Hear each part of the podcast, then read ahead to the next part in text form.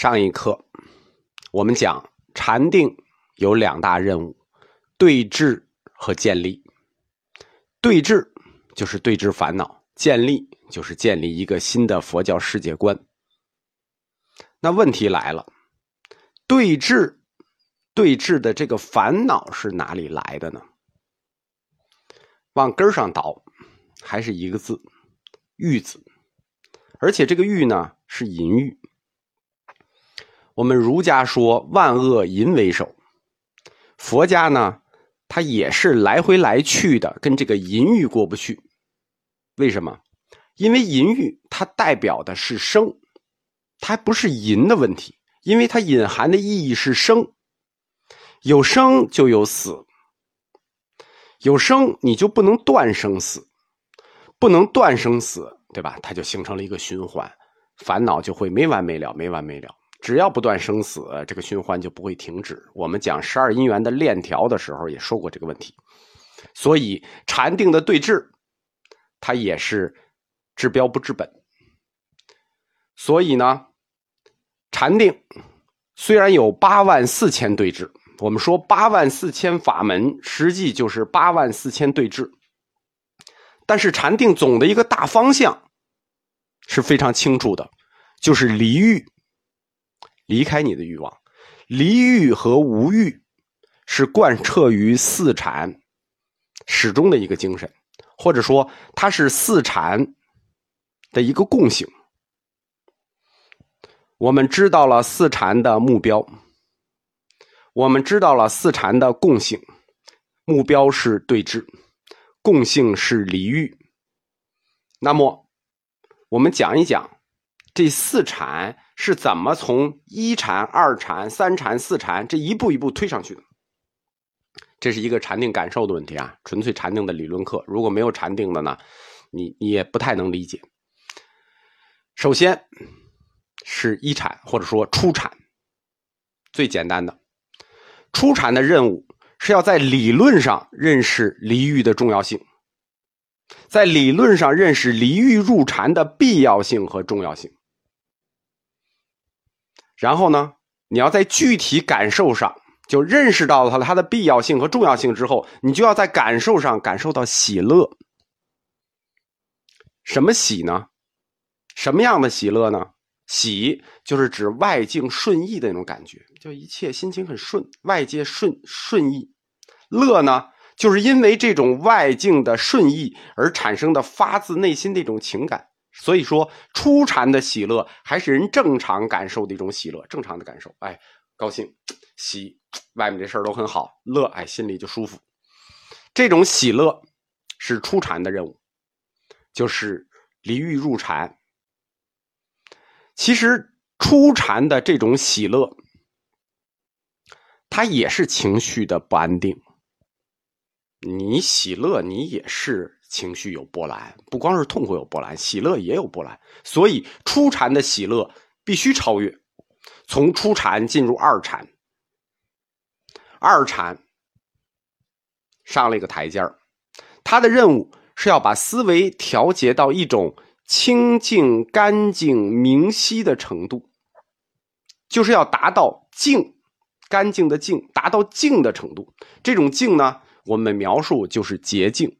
明晰，就从初禅的这种正常感受的喜乐，进入一种离欲式的喜乐，就他也会得到喜乐，但是他不像离欲所得的那么简单，就是仅仅离欲，而是真正深入到了禅的境地，所以到了二禅，你才能说入禅了，感受到禅本身的乐趣了。一禅我们说叫喜乐，二禅它也是喜乐，只是更深入了。这个喜乐有一个专门的名字，叫定生喜乐，一定生定生喜乐。由此所得的喜乐，就超出了正常时的那种感觉，超出了通常的感受。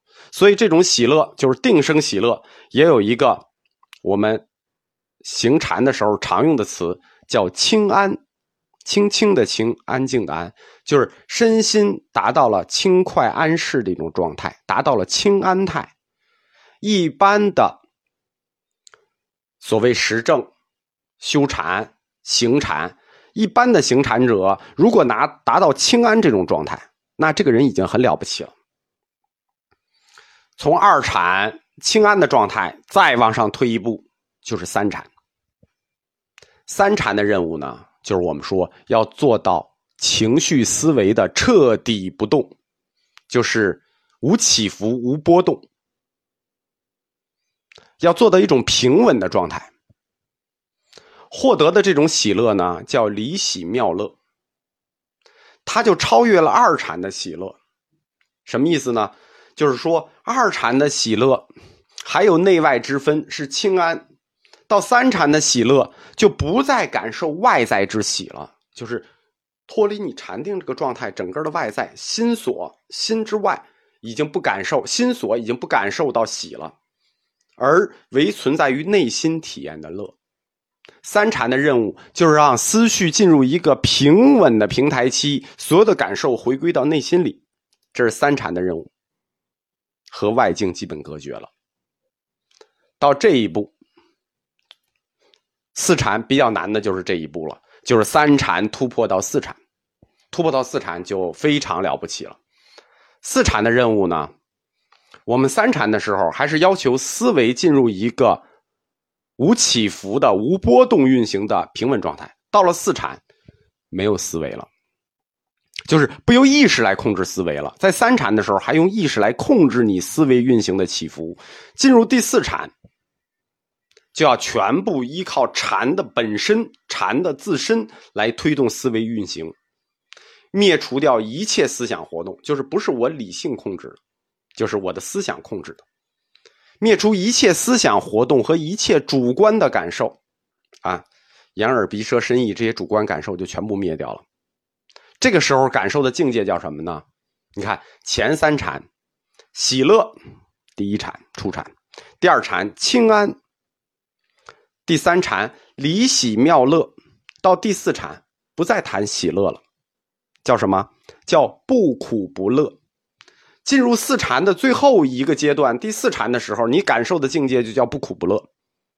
什么叫不苦不乐？就是达到了无所感受的程度，这个程度就叫做不动。所以第四禅的任务叫不动，第三禅的任务是离喜妙乐。到第四禅，什么喜乐没有了，不喜不乐，不动了。不动到什么状态呢？全部通过禅来推动自身，包括思维，包括个体。一直到呼吸完全没有感受，就你连呼吸都没有感受了，就是进入了一种纯粹无知、完全无知的状态。所以，对于我们普通人来说，即使就是大德啊，我们能进入到四禅，基本上到头了，你就不用你不用想你能进入四无色定，到四有色定、四禅定，你就到头了。因为四禅它具有制造思维感受。它在禅定中可以制造思维感受，生产思维，并且幻化这个世界。我们前面讲过啊，你可以实物变处。所以不光是佛教推崇行禅，实际上古印度沙门、其他教派，包括婆罗门教，都修行禅定。每个教派都有自己修行禅定的方法。佛教呢，他也从来没有宣称说禅定是我独有的修持，没有的事儿。禅定不是佛教独有的修持，每个教派在印度都修禅定，只是方法不同。所以呢，因为这个原因，在佛教的内部有很多教派，他就不提倡禅定，不是说是佛教的教派就提倡禅定，有的教派就压根儿不提倡禅定。在历史上，曾经有佛教徒想把禅定作为解脱的手段，就是我用通过禅定来解脱，甚至什么呢？甚至想把它提高到一种说解脱的唯一手段、解脱的最高手段这个高度，但是没有得到承认，得到了否定，而且否定禅定具有解脱功能的。不是别人，恰恰是佛陀本人。就现在有一些同学就说我我们要实证，要要修禅，禅定可以解脱，不可能。佛陀本人就已经完全否定了这种看法。在《大智度论》的第十七卷里头有一个故事，说某比丘修持四禅，想把它当做一个通向阿罗汉的阶梯，就是通过禅定解脱通向阿罗汉，当即就受到了佛陀严厉的呵斥，并且警告他：如果你企图把禅定作为解脱的手段，你就会由此坠入无间地狱。这个故事说明什么呢？说明佛教，它之所以重视四禅，就是初禅、二禅、喜乐、清安、离喜、妙乐，最后到不动。他之所以重视四禅这个阶段，是因为这四禅的阶段造就的心理基础，这种心理基础方便于你集中精力排除干扰。干什么呢？不是让你解脱。是便于你集中观想和思虑佛教的教义，你要通过教义解脱，不是通过禅定解脱，不是像古代的那个印度其他教派似的，直接就把四禅当做解脱升天的手段。